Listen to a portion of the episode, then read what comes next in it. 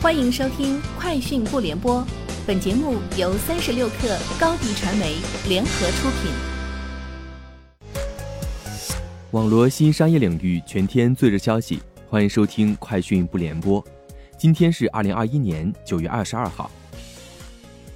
三七互娱发布公告称，三七互娱计划在二零二五年之前进一步投入五亿元，继续参与科技创新计划、乡村教育振兴计划。乡村产业帮扶计划、产学研人才培养计划、功能游戏开发计划、员工职业发展计划等六大方向。小牛电动公告称，首席财务官张鹏因个人原因辞去公司首席财务官一职，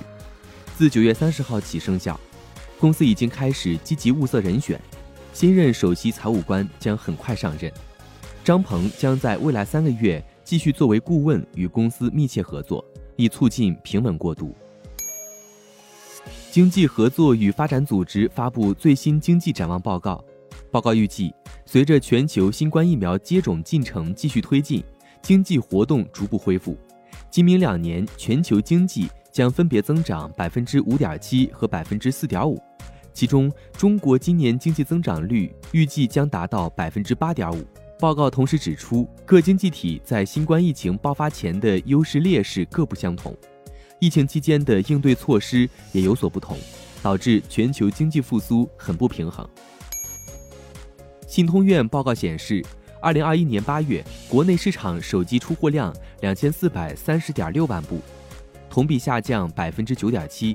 其中五 G 手机一千七百六十八点八万部，同比增长百分之九点四。占同期手机出货量的百分之七十二点八。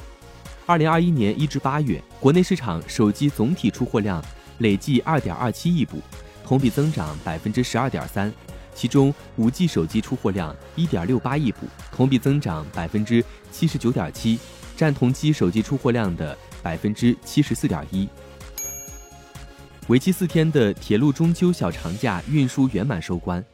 九月十八号至二十一号。全国铁路发送旅客三千四百九十九万人次，日均发送八百七十四点八万人次。其中，九月十九号全国铁路发送旅客一千零四十八点三万人次，为中秋小长假单日旅客发送量最高峰。国铁集团客运部负责人介绍，受莆田、厦门等地局部疫情影响，中秋期间铁路客流主要以短途客流为主。Realme 正式发布新品手机 Realme 真我 GT Neo 2，售价两千三百九十九元起。据介绍，真我 GT Neo 2搭载七纳米 EUV 高通骁龙八七零旗舰处理器，配备五千毫安时电池与六十五瓦闪充，定位为打游戏最稳的主力机。据国外媒体报道，特斯拉上海超级工厂正在尽全力生产和交付电动汽车。以确保在月底生产交付更多的电动汽车。外媒在报道中表示，从航拍来看，上海超级工厂所生产的 Model 3和 Model Y 正在源源不断地运往停车场，停车场内也已停放有大量完成生产的 Model 3和 Model Y。